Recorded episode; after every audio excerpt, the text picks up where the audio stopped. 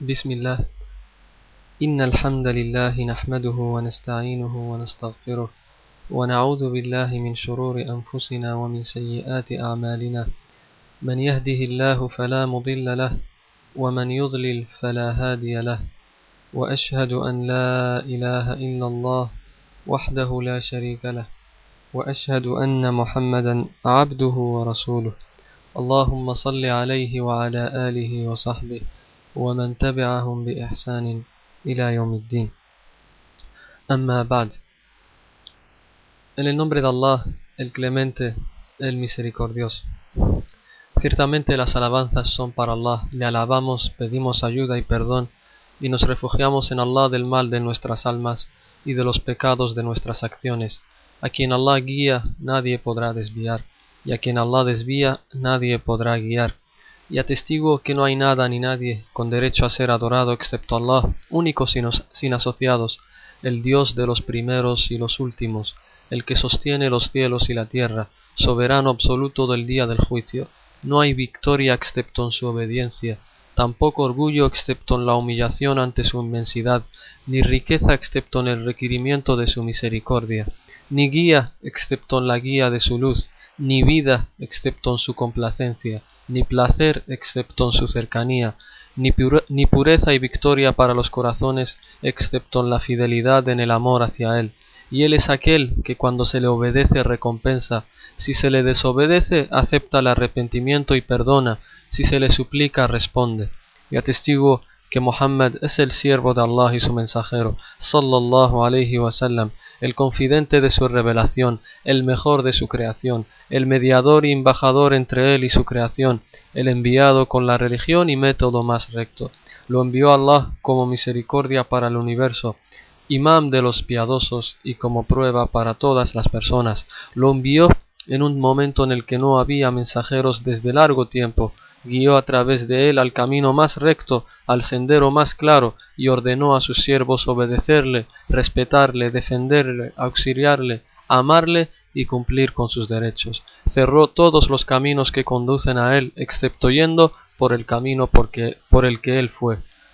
Por tanto, oh Señor nuestro, Recompénsale por nuestra causa con lo mejor que hayas recompensado a un profeta por su nación y a un mensajero por su llamado y mensaje, y resucítanos en su compañía y no separes entre nosotros y él hasta que entremos al paraíso, y que la paz y las bendiciones sea con él y con todos los mensajeros hasta el día del juicio final. Amén. Assalamu alaikum wa rahmatullahi wa queridos hermanos y hermanas de la sala Islam por la Paz de Paul. Hoy, 24 de octubre de 2008, nos volvemos a reunir en esta sala para seguir con nuestras clases de los viernes. Y en el calendario musulmán, hoy es 25 de Shawwal del año 1429. Nos paramos en esta clase, en esta bonita clase, frente a un gran tema que tiene relación con el Tawhid, con el monoteísmo islámico, el que vimos la semana pasada. Hoy, inshallah, hablaremos del Isra o el Mi'raj, o lo que es lo mismo, el viaje nocturno que hizo el profeta Muhammad sallallahu alaihi wasallam. Hoy en esta clase iremos paso a paso viendo cómo, cómo fue este viaje, describiéndolo desde los hadices auténticos de la Sunna. Y para empezar, con esta clase, primero vamos a definir eh, qué es Isra en árabe y qué es Mi'raj. ¿Qué es Isra y qué es Mi'raj? En su pantalla lo pueden ver el título en la parte superior de sus pantallas. Al Isra o el Mi'raj. En árabe, ¿qué significa Isra? Eh, los árabes cuando utilizan esta palabra literalmente se quieren decir a la marcha o el viaje que se hace de noche. Cuando los árabes dicen Isra se refieren a la marcha o viaje que se hace de noche, es decir, a un viaje o una marcha nocturna. Esta es la definición literal, en la definición lingüística de Isra. ¿Y qué significa Mi'raj? Para los árabes, en el idioma árabe, el Mi'raj es un elevador, un instrumento que sirve para levantar algo. Eso es Mi'raj en el idioma árabe. Pero lo que nos interesa hoy es qué, qué significa islámicamente hablando Isra wa Mi'raj, para así tener el concepto más claro. Según el Islam, les digo que Isra, el Isra se refiere al milagroso viaje nocturno que hizo el profeta desde la Meca hasta Jerusalén, hasta la mezquita de Jerusalén. Repito, el Isra, según el Islam, se refiere al milagroso viaje nocturno que hizo el profeta sallallahu desde la Meca hasta la mezquita de Jerusalén, el Masjid al-Aqsa.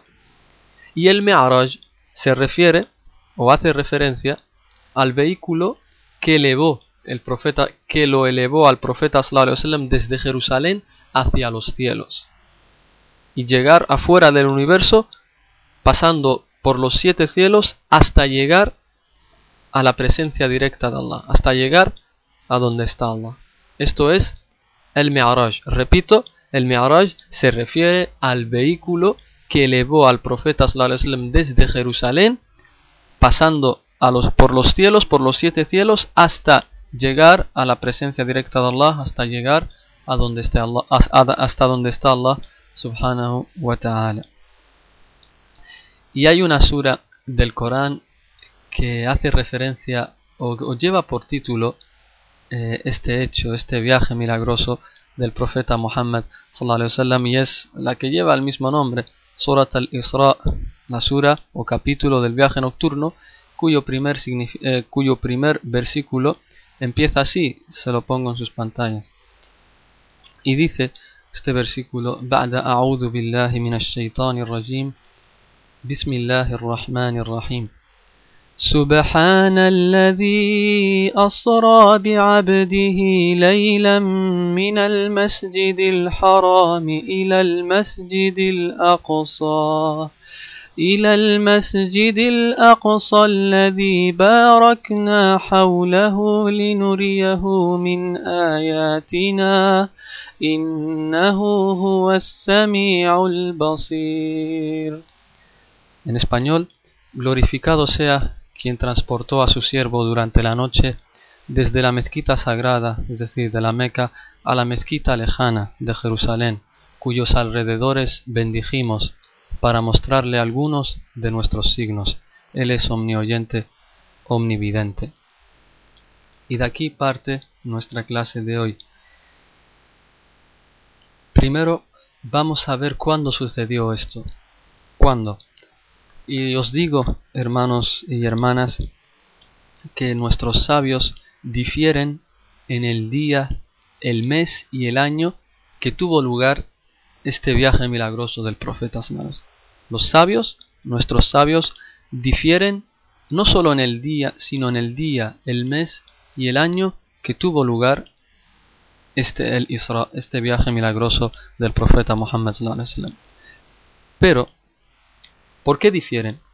Ya que no hay, no hay ninguna prueba del Corán o de los hadices auténticos que indique la fecha el día, el mes o el año que tuvo lugar eh, este hecho, este viaje milagroso.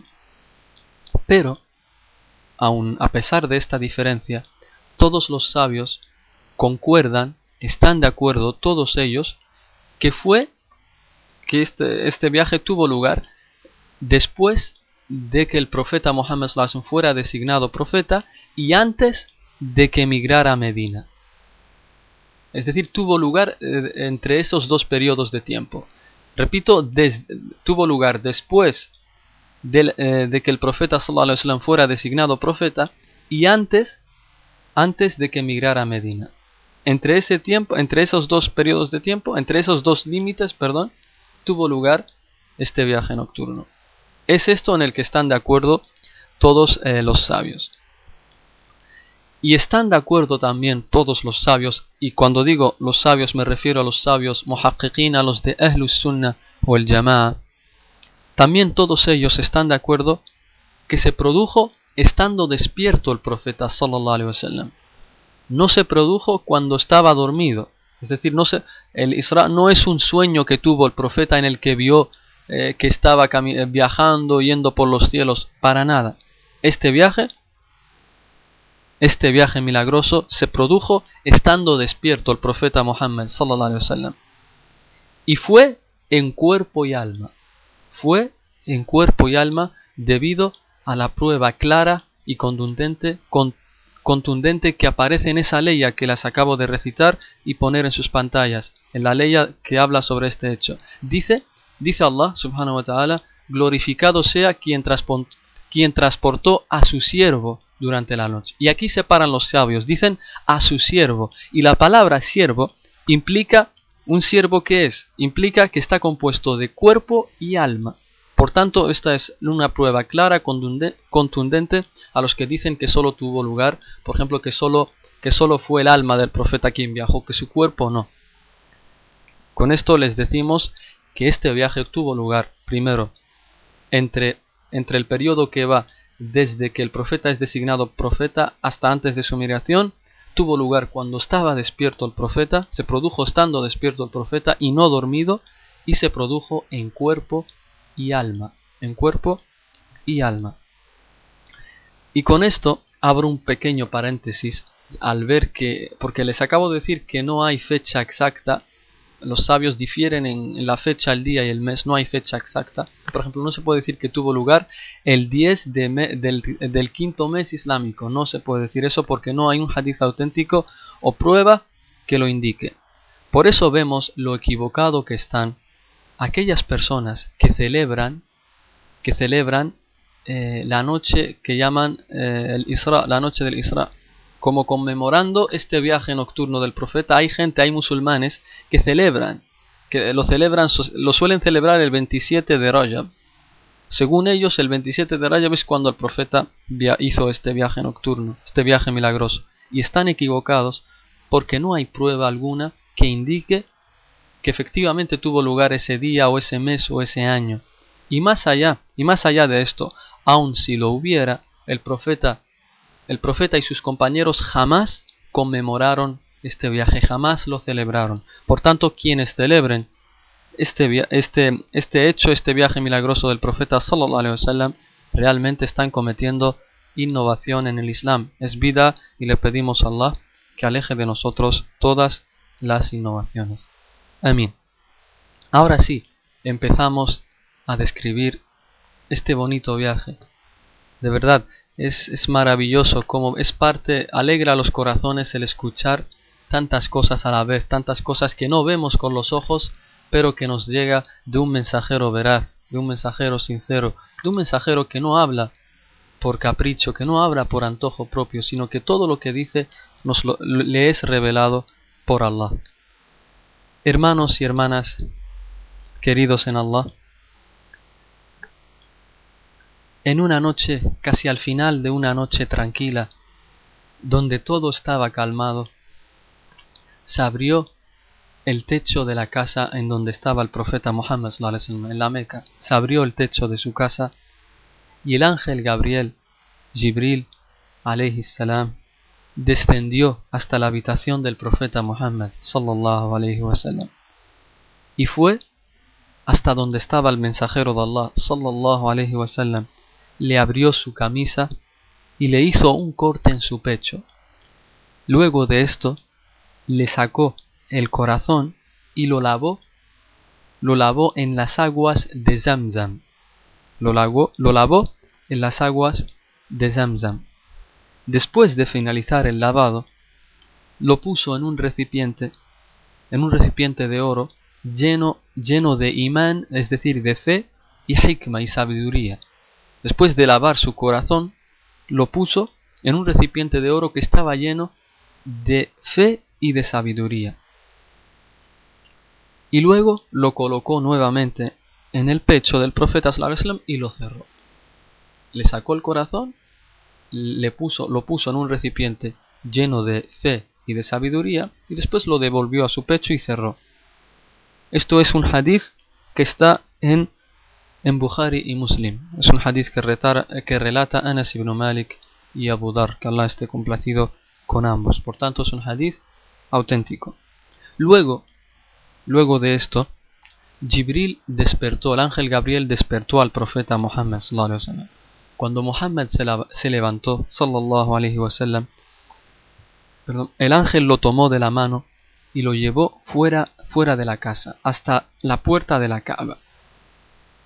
La Kaaba es ese recinto sagrado en donde cuando los musulmanes peregrinan o circunvalan alrededor de él. Lo suelen ver muchas veces en imágenes, en fotos, en vídeos, en televisión. Esa es la Kaaba, la mezquita, el recinto sagrado, el primer recinto sagrado que se construyó en la tierra para adorar a Allah. Por tanto, el profeta le tomó de la mano, Jibril tomó al profeta de la mano y lo llevó fuera de la casa hasta la puerta de la Kaaba. Allí, cuando llegaron a la puerta de la Kaaba, se encontraron con un extraño animal, que no era como los que había en la tierra. Era más pequeño que una mula, pero más grande que un asno tenía color blanco y tenía un ala en cada una de sus patas traseras. Le dijeron que su nombre era Al-Buraq. Lo escribo. Al-Buraq. Así, este, este era el animal que vieron, que vio el profeta. Es más pequeño. El profeta lo describe así, dice, era más pequeño que una mula, pero más grande que un asno. Tenía color blanco y tenía un ala en cada una de sus patas traseras. Y Burak deriva de la palabra árabe que significa barq. Y barq hace referencia a un a destello de luz, a un destello de luz. Y este, y este animal eh, era, era muy veloz. Dijo el profeta que donde ponía su vista, este animal hasta ahí alcanzaba la zancada. Donde ponía su, su vista, hasta ahí llegaba su zancada. Entonces, Jibril, el ángel Gabriel, ayudó a subir al profeta Muhammad sallam, y ambos se fueron hacia el norte, es decir, hacia el norte de la Meca. El Burak se montaron, es decir, se montaron encima de él y el Burak salió con Jibril y nuestro profeta hacia el, hacia el norte. El Burak salió hacia el horizonte y en instantes, en pequeños instantes, llegaron hasta Jerusalén. En pequeños instantes llegaron hasta Jerusalén. Y allí el profeta desmontó y ató, al, y ató al animal en el aro de la puerta de la mezquita de Jerusalén, la mezquita del Aqsa, el Mesjid al-Aqsa. Lo ató en el aro de la mezquita donde concurrían los profetas. En la mezquita del Aqsa, en el aro de la puerta, ahí solían concurrir los profetas de Allah. Ahí solían reunirse, ahí solían hablar, ahí solían nutrirse. Ahí es donde todos se encontraban, los profetas, los profetas de Allah. Después de atar al, al animal en el aro de la puerta de la mezquita del Aqsa, el mensajero sallallahu alaihi wasallam entró en la mezquita del Aqsa y rezó dos rakas. Oró dos rakas. Cuando finalizó, cuando finalizó, se dio cuenta, subhanallah, se dio cuenta que un grupo de, de otros profetas también estaban allí haciendo el salat.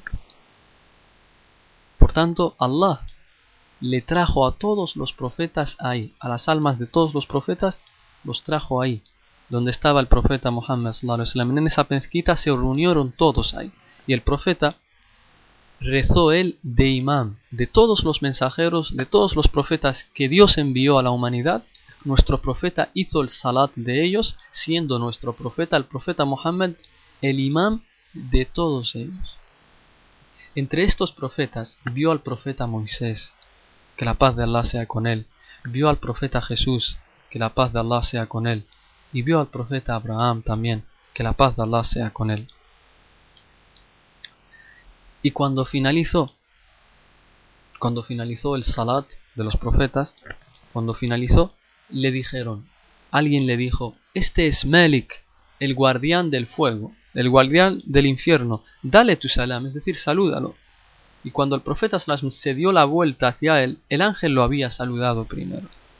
Esto es un hadith lo que he dicho está, está en Sahih Muslim. Luego de esto, luego de salir de la mezquita,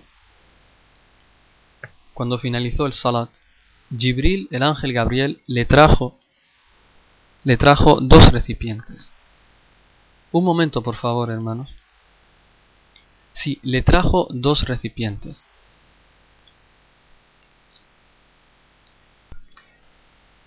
Pensaba que no se me escuchaba. Después de esto, después de este salat, el ángel Gabriel, el ángel Gabriel le trajo dos recipientes al profeta sallallahu y se los mostró. Un recipiente tenía vino y el otro tenía leche, estaba, tenía leche en su interior. Le trajo dos recipientes, uno tenía vino y otro tenía leche, para ver cuál, cuál escogía el profeta sallallahu Entonces el profeta eligió sallallahu el recipiente que tenía leche y bebió. Entonces el ángel Gabriel le dijo, has sido guiado hacia la fitra, es decir, al estado natural con el que Allah creó a los seres humanos. Este es un hadith relatado por Abu Huraira y que está en Sahih Muslim también. Por tanto, un hadith auténtico. Y después de esto comienza el ascenso, el ascenso hacia los cielos, comienza el Mi'raj. Porque lo que hemos descrito ahora es el Isra desde la mezquita de la Meca hasta Jerusalén, hasta la mezquita del Aqsa en Jerusalén. Pero ahora comienza y antes de comenzar el Mi'raj, quiero pararme en esta mezquita, en la mezquita del Aqsa, la mezquita de Jerusalén, para abrir un paréntesis y aclarar unas cosas en las que muchos hermanos eh, suelen errar.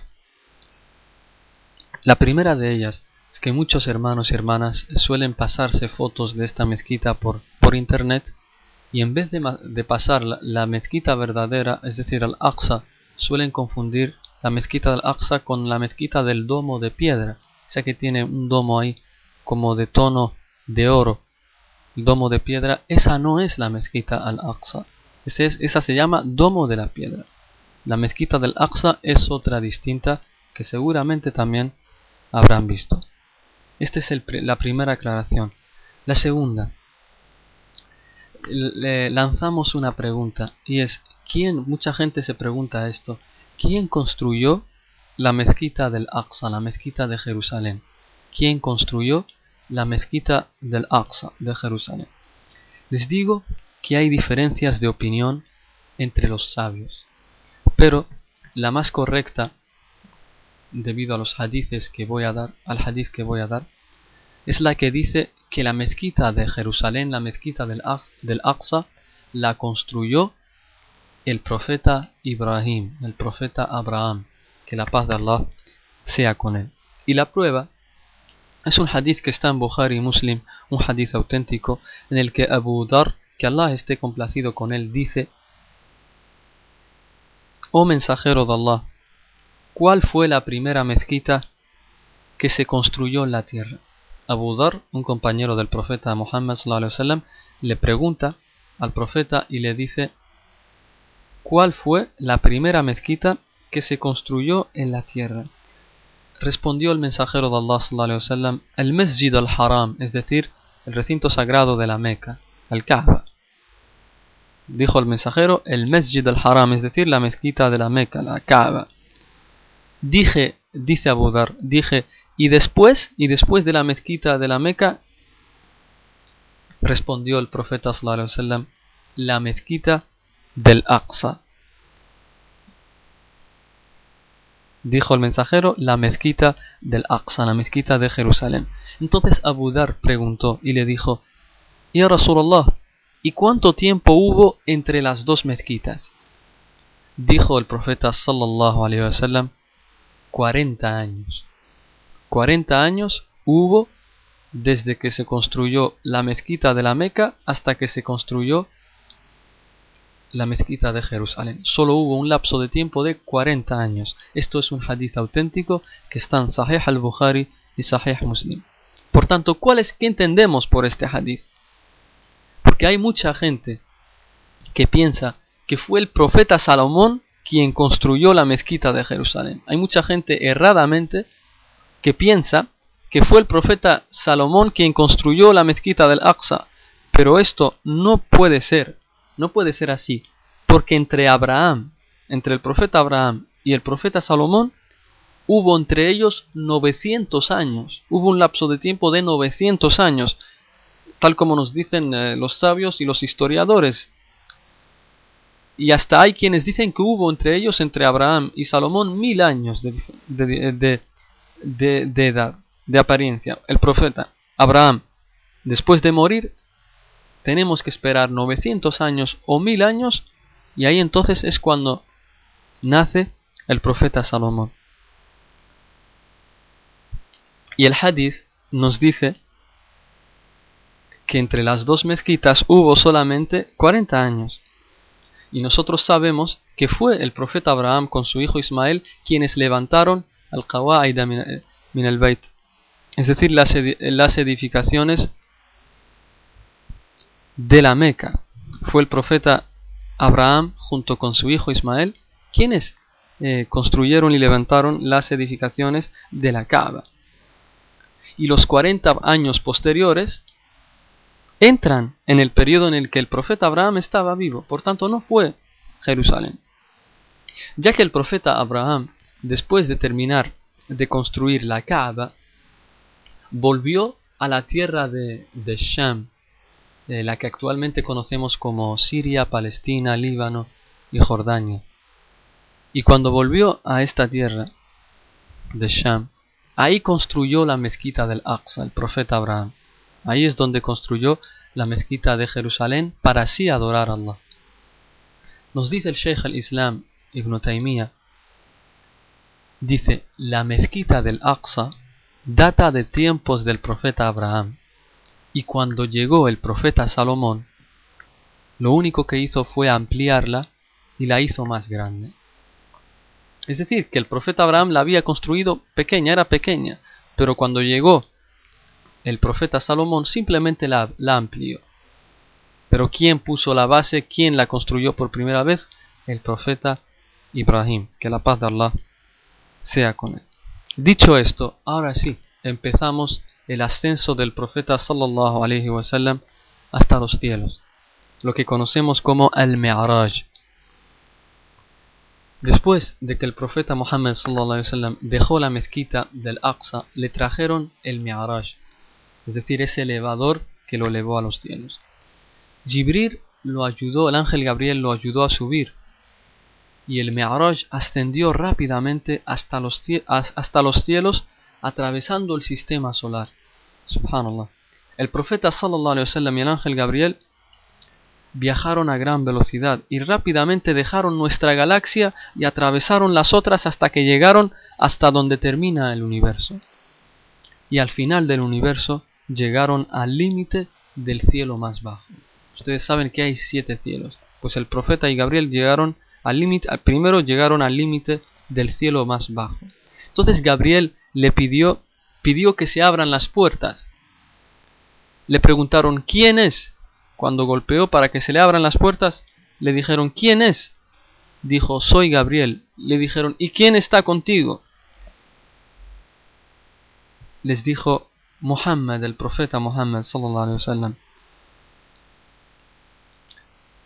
Le dijeron, ya fue enviado, es decir, ya fue enviado para subir a los cielos.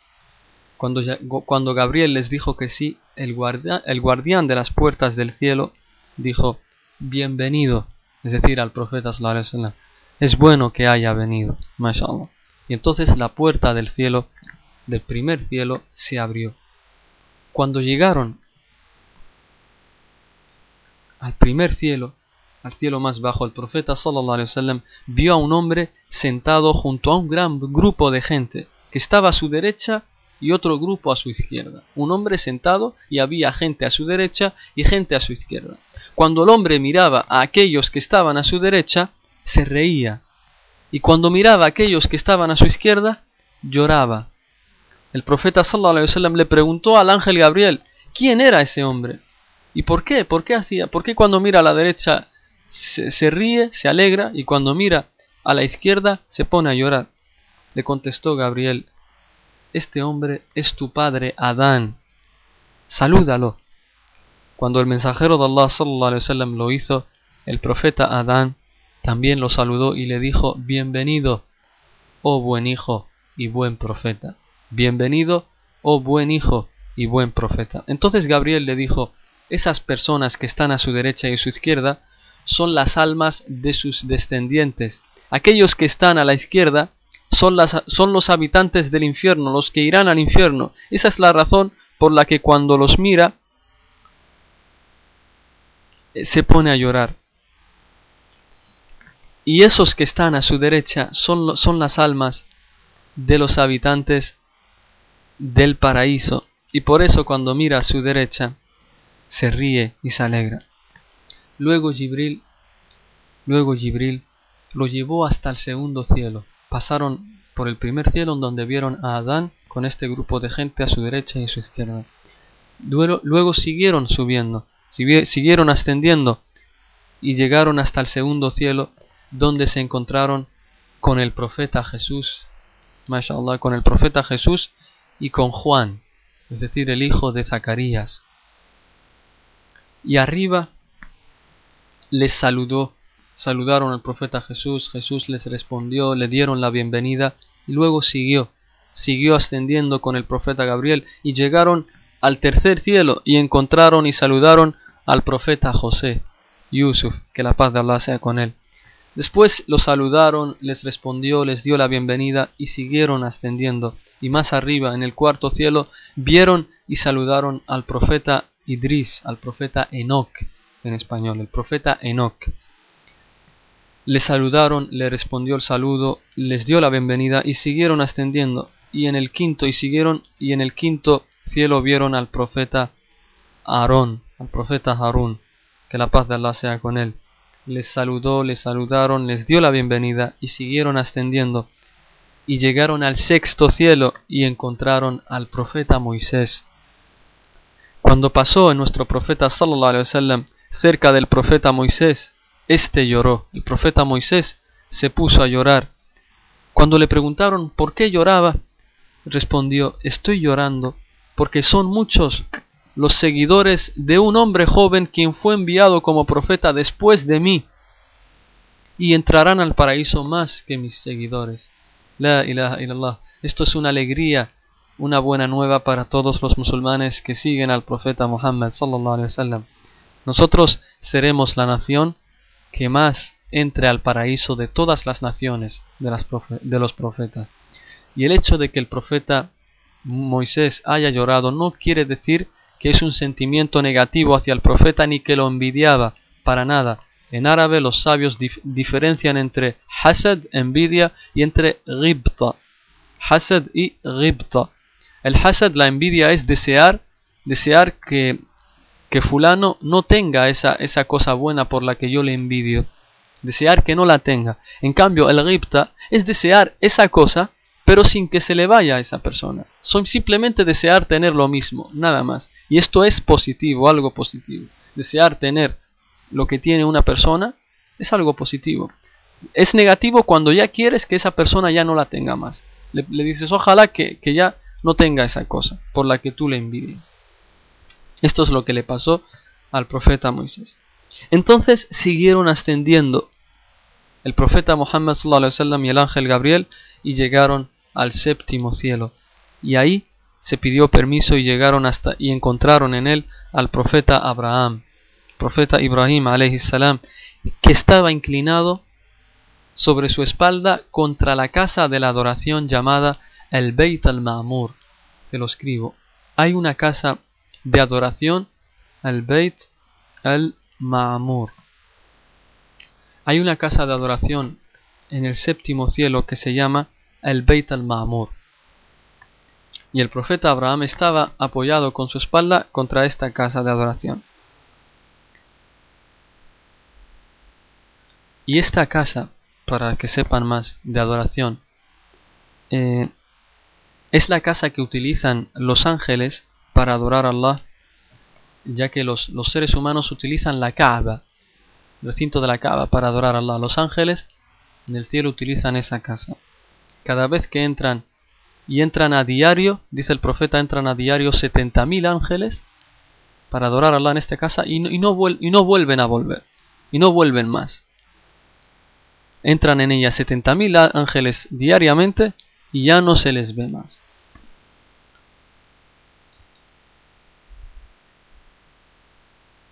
Luego, el ángel Gabriel condujo al profeta sallallahu hacia el árbol del loto del límite, Sidratul Muntaha. Después lo, condujo hacia el árbol del loto del límite.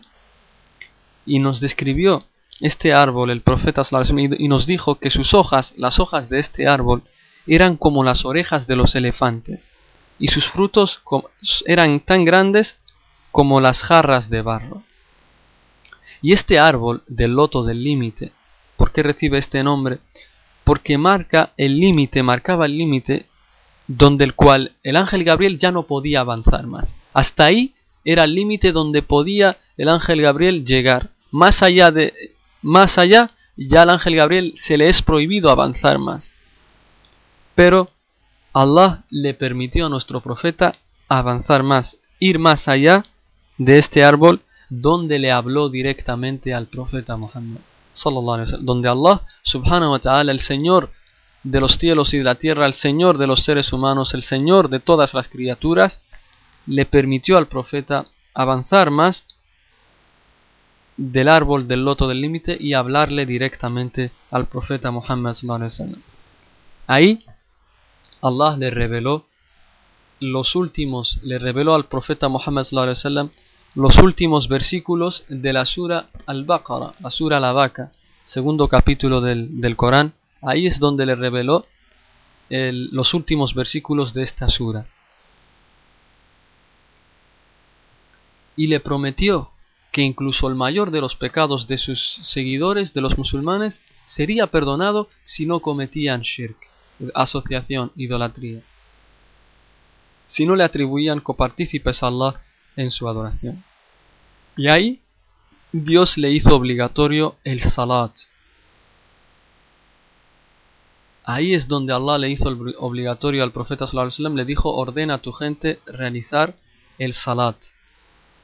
Y, le, le, ordenó realizar 50 oraciones al día. 50 oraciones al día.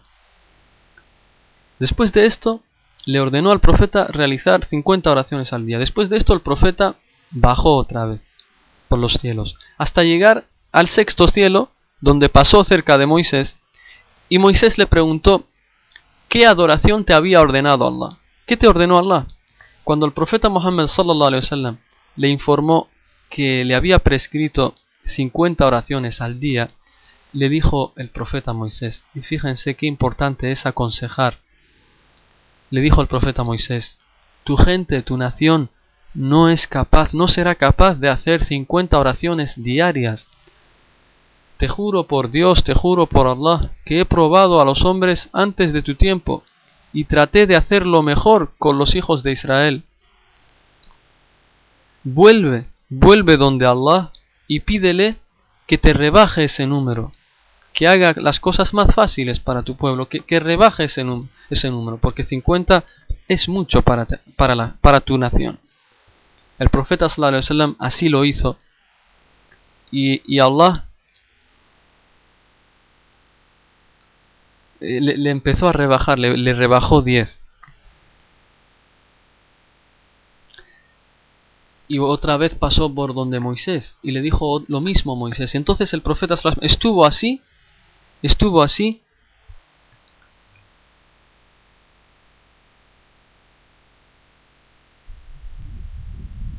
yendo y viniendo entre Allah y Moisés hasta que Allah le dijo hasta que Allah se las rebajó y se las redujo a cinco oraciones diarias. Fíjense, desde 50 hasta 5. Después de que se le rebajó hasta 5, pasó por el profeta Moisés. Y le dijo, ¿cuánto, ¿en cuánto se han quedado ahora? Le dijo el profeta, en cinco oraciones. Le dijo el profeta Moisés, no, es mucho para tu nación, vuelve y que te las reduzca. Y ahí el profeta sallallahu le dijo, tengo vergüenza de volver a mi Señor estoy satisfecho y me someto. Subhanallah. Esto es un hadith que está en Bukhari, relatado por Anas ibn Malik. Le dijo al profeta, tengo vergüenza de volver a mi Señor. Es decir, ya le había pedido mucho. Estoy satisfecho y me someto.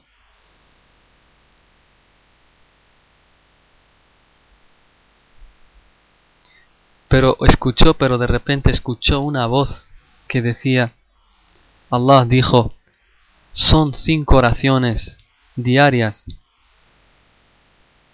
pero tienen la recompensa de 50. Es decir, Allah nunca cambia su promesa.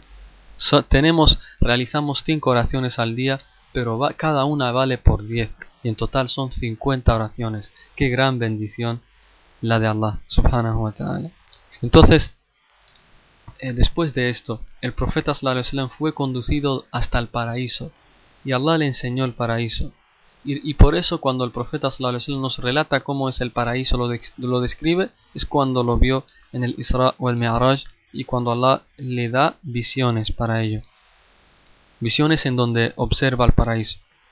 Y nos dijo que vio cúpulas de perlas y que su tierra, la tierra del paraíso, era de almizcle. Subhanallah. Y nos dijo también en otro hadith que en el paraíso hay lo que ningún ojo humano ha visto y, y lo que ninguna haya podido imaginar. Y también Allah le enseñó el infierno y le mostró las escenas de lo que sucedería en el futuro para la gente aquellos que entren al infierno. Y vio que la gente recibía, recibiría terribles castigos por sus pecados en este fuego infernal. Y después de todo esto, el profeta Sallallahu tomó otra vez el Mi'raj y descendió con el ángel Gabriel hasta la mezquita de Jerusalén. Allí estaba al-Buraq, ese animal que lo trajo a la mezquita de Jerusalén. Allí se subió, se montó encima del Buraq y regresó hasta la Meca, hasta su casa, donde encontró, fíjense si fue tan rápido este viaje, a pesar de todas las descripciones, encontró que su cama aún estaba tibia, aún estaba cálida. Que no se enfrió su cama, estaba aún... Este hecho, esto nos prueba de lo rápido que fue el viaje. Que para Allah no hay... Pues si para nosotros hay tiempo, no es lo mismo para Allah. Subhanahu wa ta'ala. Porque Él es poderoso sobre todas las cosas. Él es poderoso sobre todas las cosas. Fíjense solamente cuando uno sueña, cuando está en sueños, a lo mejor es, es dos minutos nada más que está soñando, pero lo que ve en el sueño son cosas que está, está todo el día contándolas. Subhana, subhanahu wa ta'ala. Y cuando se despertó a la mañana siguiente, el profeta Muhammad sallallahu alaihi wasallam fue hasta el lugar de encuentro de la tribu de los de Quraysh, de los incrédulos de la Meca. Y ahí estaba su enemigo más, su gran enemigo, Abu Jahl. Y, fue el profeta sallallahu donde él, donde Abu un incrédulo, idólatra de la Meca, y le informó al profeta de su viaje. Entonces Abu empezó a llamar a todos los, los a todos los incrédulos de la Meca, para que escuchasen lo que le estaba diciendo el profeta y cuando escucharon los incrédulos lo que el profeta les relataba, todos ellos lo miraron sorprendidos y con incredulidad, y empezaron a mofarse de él, a, burlarle a burlarse de él, incluso algunos que ya eran musulmanes, que todavía tenían la fe muy débil, dejaron el Islam por esto y regresaron a la incredulidad porque el profeta les había relatado un cuento, según ellos, que les parecía increíble. Decían, ¿cómo tú dices que has ido desde la Meca hasta Jerusalén en una sola noche, en parte de una noche, y de ahí subiste a los cielos, volviste y estás aquí con nosotros? Si nosotros solamente para ir hasta Jerusalén, en una, eh, si vamos en caballo o en camello, tardamos más de un mes. Solo, solamente para ir y para volver otro más de un mes. ¿Cómo tú dices que fue solamente en parte de una noche y que de ahí fuiste a los cielos y volviste. Y ahí empezaron a burlarse de él. Y estos incrédulos corrieron donde estaba Abu Bakr, un gran compañero del profeta, el primer califa de los musulmanes después de la muerte del profeta y le dijeron que tu, le dijeron tu compañero Muhammad sallallahu está diciendo que en una noche, que solamente en parte de una noche había viajado hasta Jerusalén y que había rezado ahí con los profetas y que, y que de ahí fue a los cielos y regresó a la Meca. Abu Bakr, ¿qué dijo? Fíjense cuando la fe de, un creyente está muy firme en su corazón. Dijo Abu Bakr, por Allah, si realmente dice esto, les ha dicho la verdad. Si realmente él ha dicho eso, ciertamente ha dicho la verdad. No, no tenéis por qué sorprenderos de él. No hay nada de qué sorprenderse de él. Él me ha informado cosas más grandes que esas. Él me ha informado sobre lo que le llega de Allah desde los cielos, todo lo que le revela Allah. Y yo le creo. Y yo le creo. Y eso es más grande aún. ¿Cómo no le voy a creer en esto? Y, y a causa de esto, de, que, de, esto que hizo Abu Bakr, desde entonces el profeta, eh, perdón, el compañero Abu Bakr eh, le apodaron Abu Bakr as-Siddiq. As-Siddiq es decir, el aseverador de la verdad. Él es como decir el confirmador de la verdad. Entonces la gente, la gente le dijo al profeta, a los incrédulos, le dijeron, vale, danos una prueba de lo que has dicho tú.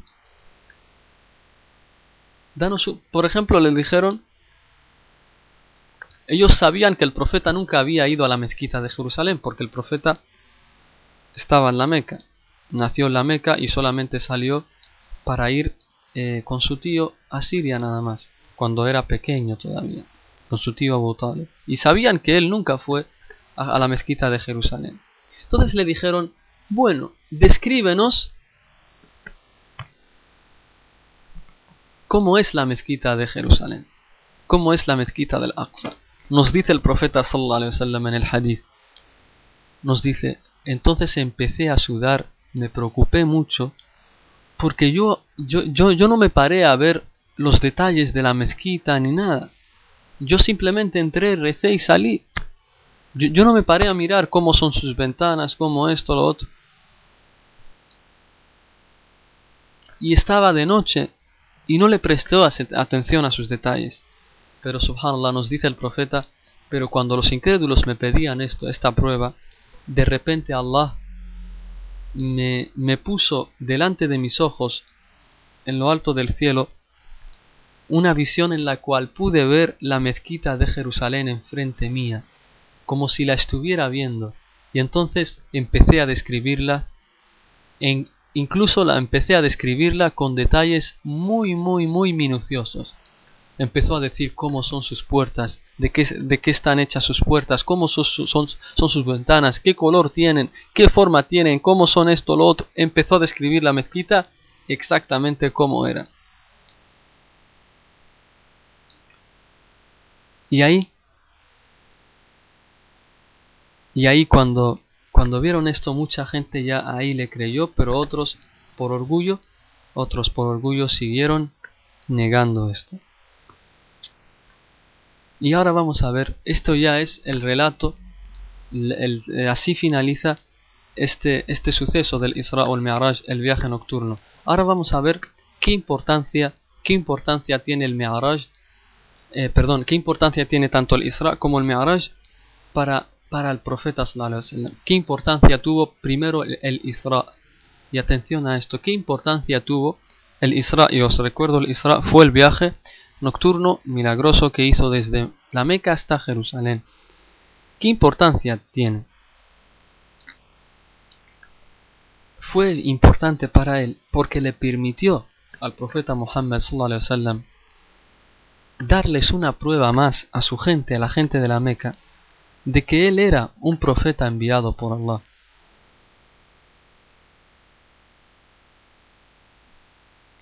Ya que nadie de ellos, muchos de ellos no habían ido, ya que él nunca jamás, perdón, fue a la mezquita de Jerusalén, pero describiéndoles cómo era la mezquita, esto fue una prueba más a él, para la gente de la Meca de que él realmente era un profeta de Dios. En cuanto a la importancia que, tuvo para él, el Mi'raj, es decir, su ascensión a los cielos y todo lo que vio en los cielos, todos los signos que Allah le enseñó en los cielos, era para así fortalecerle. Ya que como eh, les digo, que antes de que se produjera esto, antes de que el profeta eh, Allah le haya honrado con este milagroso viaje, porque es, es un honor, Allah le honró con este viaje y le bendijo.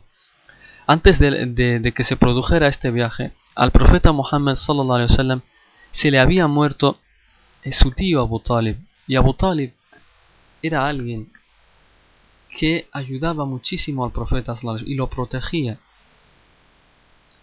La gente de, de, la Meca quería matar al profeta, querían que el profeta saliese de la Meca o que dejara de invitar al Islam, pero aún así el, eh, Abu Talib, su tío, le protegía. Y lo crió desde pequeño y lo protegió de todos los daños que le querían hacer la gente de Quraysh, la gente, los idólatras de la Meca. Por tanto, cuando su tío murió, Abu Talib, le afectó mucho al profeta en dos aspectos principalmente. Primero porque murió siendo incrédulo, no aceptó el Islam. Y segundo, porque ya nadie, ahora ya no tenía quien le ayudara para protegerle contra los incrédulos. Y para que vean que más dolor sobre esto al profeta sallallahu le pasó otro otro suceso más en ese año. Y es que tres días después de la muerte de su tío, de Abu Talib, se murió su esposa Khadija, Subhanallah, fíjense qué golpe más duro recibió el profeta. Primero se le muere su tío, aquel que le protegía en la calle de los incrédulos que le había criado, y tres días después se le muere su esposa, su amada Khadija, aquella que le ayudaba en la casa, aquella que era una alegría para él en su casa. Es decir, el profeta se sentía ya solo. Era que, ella era quien lo consolaba, quien lo animaba cuando la, gente de, la Meca le, se burlaba de él. Ella siempre fue una gran esposa. Y qué bueno sería que nuestras hermanas de hoy en día leyeran sobre la biografía de Khadija y tomaran su ejemplo para así tratar a sus esposos. Le pido a Allah que le facilite esto a todas las hermanas que nos escuchen. Más, más dolor para el profeta. Fíjense, antes de que pase este viaje milagroso, el profeta tuvo que pasar mucho dolor. Primero se le muere su tío, como hemos dicho. Segundo, tres días después se le muere su esposa Khadija. Luego de esto, ¿qué hizo el profeta? Fue a una ciudad cercana de la Meca que se llama At-Ta'if. Está como a 100 kilómetros de la Meca. Para así divulgar el Islam, el profeta fue a esta ciudad esperando que su gente fuera más amena, ya que en la Meca nadie le creía, en la Meca solamente recibía hostilidades y daño. Entonces dijo, voy a ir hacia, hacia hacia esta ciudad, tal vez ahí la gente sea más más suave, más amena y puede aceptar el Islam. Pero se encontró con lo peor. Había, le, habían preparado niños, personas, hombres, con piedras y se las tiraban. Y fue apedreado el profeta hasta que lo expulsaron de la ciudad y le, y le, y le sangraba toda la cara, le sangraba toda la cara, sus piernas, y aún así se limpiaba la sangre y decía, oh Allah, perdona a mi gente, ya que ellos no saben. La ilaha illallah. Qué gran misericordia la del profeta Muhammad sallallahu alaihi wasallam. Y sus sandalias quedaron llenas de sangre, manchadas con sangre. Y después de todo esto, después de todas estas dificultades, Allah le honró, le recompensó, le premió con este viaje. Es como si Allah le dijera, si toda la gente de la tierra te, te odia, te, te hace daño, es hostil contigo, nosotros sí te queremos. Así pues sube hacia nosotros. Nosotros sí te amamos, oh Muhammad. Sube para nosotros. Nosotros sí te vamos a afirmar y te vamos a animar y te vamos a fortalecer. Por tanto, este viaje, el ascenso a los cielos, es, fue importante para el profeta sallallahu porque así fue para él es como que le prepararon más espiritualmente para la próxima etapa que sería más difícil cuando vuelva a la tierra para así invitar más a la gente al Islam y esté más firme porque Allah les le enseñó en los cielos muchas cosas, le enseñó el paraíso, le enseñó el infierno, lo pudo ver con sus propios ojos. Si antes solamente le decía a Allah que existe un paraíso y un infierno, ahora el profeta lo vio con sus propios ojos. Eso hizo que aumentase más su fe, su firmeza. Le habló Dios todas estas cosas, todos estos signos fueron un fortalecimiento para el profeta sallallahu alaihi wasallam. Y vamos a terminar con un último punto, y es qué enseñanzas, qué lecciones aprendemos, qué lecciones aprendemos de todo esto, del Isra al Mi'raj, de este viaje nocturno milagroso del profeta Muhammad sallallahu alaihi wasallam. ¿Qué aprendemos? La primera enseñanza, y por favor atención, la primera enseñanza es que Allah está por sobre la creación. Allah está sobre la creación, encima de la creación. Este hecho, este viaje de que Allah haya tenido que ascender hasta Allah, confirma de que Allah no está dentro de su creación. Su creación no, la, no le compone a Allah. Allah está fuera de su creación. Esta es la primera prueba de que Allah está encima de nosotros, está sobre la creación. Segunda enseñanza, segunda enseñanza, segunda lección que aprendemos de este viaje nocturno es que no podemos ver a Allah en esta vida. No podemos ver a Allah en esta vida, ya que al profeta Muhammad se le preguntó cuando habló con Allah, sus compañeros le preguntaron, le dijeron, ¿viste a Allah? ¿Viste a Allah? El profeta le contestó, había mucha luz, ¿cómo podría verlo? Había mucha luz, ¿cómo podría verlo? Esto es un hadith que está en Sahih Muslim. Por tanto, este hadith es una reputación para todos aquellos que piensan o que sostienen que el profeta vio a Allah en el día del juicio, en, perdón, en el viaje nocturno. Y la tercera enseñanza, eh, la tercera lección que aprendemos de, este, de este viaje milagroso es que la oración es algo muy importante, el salat. Todos los demás pilares del Islam, Allah se los enseñó al profeta estando él en la tierra, pero cuando le quiso revelar, ordenar el salat, la oración, tuvo que llamarle y que fuera hacia donde él, hacia los cielos. Esto hecho nos hace ver la importancia de la oración para los, para los para Allah y para nosotros, que para nosotros tiene que ser muy importante, tenemos que ser de los que la rezan en su debido momento. Fíjense, Allah le tuvo que llamar al profeta hasta los cielos para decirle reza cinco oraciones. Ordena a tu gente rezar cinco oraciones. Los demás pilares del Islam se los reveló estando el profeta en la tierra, pero el salat no. Oh aquellos que despreocupan sus oraciones, vuelvan a Allah y, arrepiéntense porque el salat es después de la shahada el pilar más importante del Islam. Y, por último, por último, hacemos una pregunta, una pregunta que suele hacer mucha gente, y con esto sí finalizamos la clase, y es, ¿por qué el profeta sallallahu alaihi wasallam fue, fue primero a la mezquita de Jerusalén y no directamente a los cielos? ¿Por qué Allah no le elevó directamente a los cielos de la Meca y ya directamente a los cielos? ¿Por qué le llevó primero a Jerusalén, a la mezquita de Jerusalén, y después de ahí lo elevó a los cielos? ¿Por qué? Y les respondo, queridos hermanos y hermanas, nuestros sabios, que Allah les tenga misericordia, que Allah los proteja, que Allah los eleve en grados, nuestros sabios nos dan varias razones. Entre ellas vamos a mencionar las siguientes. La primera razón de que por qué el profeta fue primero a Jerusalén y ya después de ahí ascendió a los cielos y no directamente de la Meca a los cielos, dicen, porque si hubiera ido directamente a los cielos desde la Meca, no habría sabido responder eh, a los incrédulos cuando le, digan, cuando le digan, no te creemos, ya que nosotros nunca hemos estado, nunca hemos estado en los cielos, no, sabemos si lo, que si lo que realmente nos cuentas está ahí en los cielos o no. Pero como fue primero a Jerusalén, ya tenía una prueba con la que confrontar a los incrédulos de la, Meca cuando le digan, y efectivamente así le dijeron, le dijeron, no te creemos, danos a ver pruebas de la mezquita de Jerusalén. Por tanto, supuso como una prueba para que así la gente de la Meca crea en él como profeta enviado de Dios. La segunda razón de por qué fue primero a la mezquita de Jerusalén y ya después de ahí ascendió a los cielos es para que, y esto es importante, es para que nosotros los musulmanes siempre tengamos presente eh, la mezquita de Jerusalén. que, no, que siempre que pensemos en la Meca o en Medina, en la mezquita de Medina, que pensemos también en la mezquita de Jerusalén, porque Allah, fíjense, le, le, transportó desde la Meca hasta Jerusalén para que nuestros corazones siempre esté en esta, esta mezquita. Ahí es donde se reunió el profeta con los, con los mensajeros de Dios. Ahí fue donde rezó. Y hoy, por desgracia, está en manos de los judíos, en manos de los israelíes. Le pedimos a Allah que, que le saque esta mezquita de sus manos y que la devuelva para los musulmanes, inshallah. Tercer, una tercera razón de por qué fue el profeta primero a la mezquita del Aqsa y luego, y de ahí a los cielos,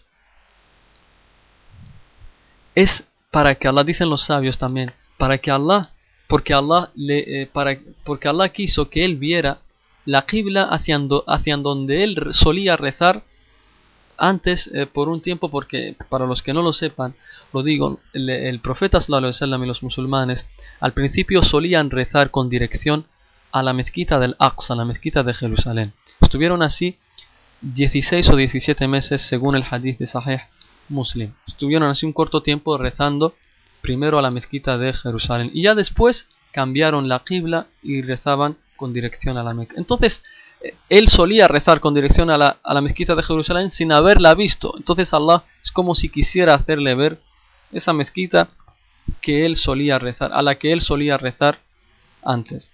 Y una cuarta razón también que dicen los sabios, eh, le hizo ir primero a Jerusalén y luego a los cielos para así eh, reencontrarlo con los profetas, para que así pudiera estar con todos los profetas ahí, verlos y rezar con ellos de imam. Y con esto acabamos la clase de hoy. Le pido a Allah que nos perdone cualquier error que haya podido surgir en esta clase y ciertamente fue por nuestra culpa que cualquier acierto o cosa buena que hayamos dicho en esta clase realmente fue por su bendición y misericordia. Le pido a Allah que haga que, estas clases sean con el único objetivo de agradarle a Él y no para obtener los halagos y los elogios de la gente. Glorificado sea Allah y alabanzas a Allah. No hay más Dios que Allah. Y Él es el más grande. Glorificado sea Allah glorificado sea Allah, y Él es el más grande.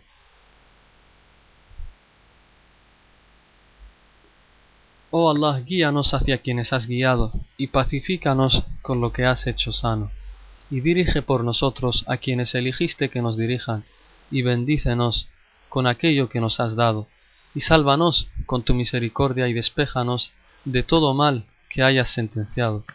Pues tú eres, ya Allah, quien vence y no se te vence. No se acobarda aquel a quien tú has apoyado, y no triunfa aquel a quien tú has declarado tu enemistad. Glorificado seas, Señor nuestro, y te has elevado. Te pedimos perdón, ya Allah, de todos nuestros pecados y errores, y a ti nos arrepentimos. Allahumma, Señor nuestro, infúndanos un temor de ti que nos haga alejarnos de los pecados, y una obediencia a ti que nos envíe hacia tu paraíso, e infúndanos en nuestros corazones una convicción que nos facilite afrontar los problemas de esta, de, esta vida.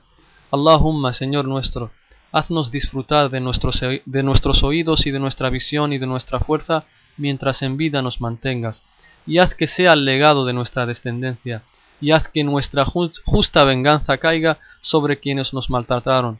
Oh Allah, no hagas que nuestra desgracia sea nuestra religión. Ya Allah, la taj'al musibatana fi dinina y no hagas que lo mundano sea nuestra gran preocupación y la fuente de nuestro conocimiento, ni hagas que el fuego sea nuestro destino, y haz que el paraíso sea nuestra morada, ya Allah. Con tu misericordia, oh sumo misericordioso, oh Allah, tú eres perdonador, generoso, amas perdonar, así pues perdónanos. Ya Allah, tú eres perdonador, generoso, te gusta perdonar, así pues perdónanos. Ya Allah, Señor nuestro, si nos, si expulsas, ¿quién nos complacerá? Si nos alejas de ti, ¿quién a ti nos acercará? Señor nuestro, nuestros pecados hacia ti son muchos, y tu misericordia hacia nosotros es descendida. Oh Señor, perdónanos. Oh Rey de los reyes, oh Señor de los mundos, oh Rey de los reyes, oh Señor de los mundos, oh generoso, oh misericordioso. Nuestros pecados son muchos, y ansiamos tu misericordia y tu perdón. Allahumma, tú eres el rico y nosotros los pobres, y tú eres el fuerte y nosotros los débiles. Allahumma Señor nuestro, te rogamos el ruego de los miserables y te pedimos el socorro con la súplica de los temerosos. Oh Allah, libera la mezquita del Aqsa de todo judío perverso. Oh Allah, devuelve a la mezquita del Aqsa a los musulmanes. Oh Allah, libera a la gente de Irak de la opresión que están sufriendo día a día. Oh Allah, libera a Irak, a Palestina, a Afganistán de todo perverso incrédulo. Oh Allah, alégranos viendo que la mezquita del Aqsa sea de los musulmanes. Oh Allah, haznos de aquellos que luchan por esta religión y que la defienden con, uñas y dientes. Wa akhiru da'wana, y nuestra última súplica es Alhamdulillahi Rabbil Alamin, wa sallallahu ala nabiyyina Muhammad wa ala alihi wa sahbihi ajma'in.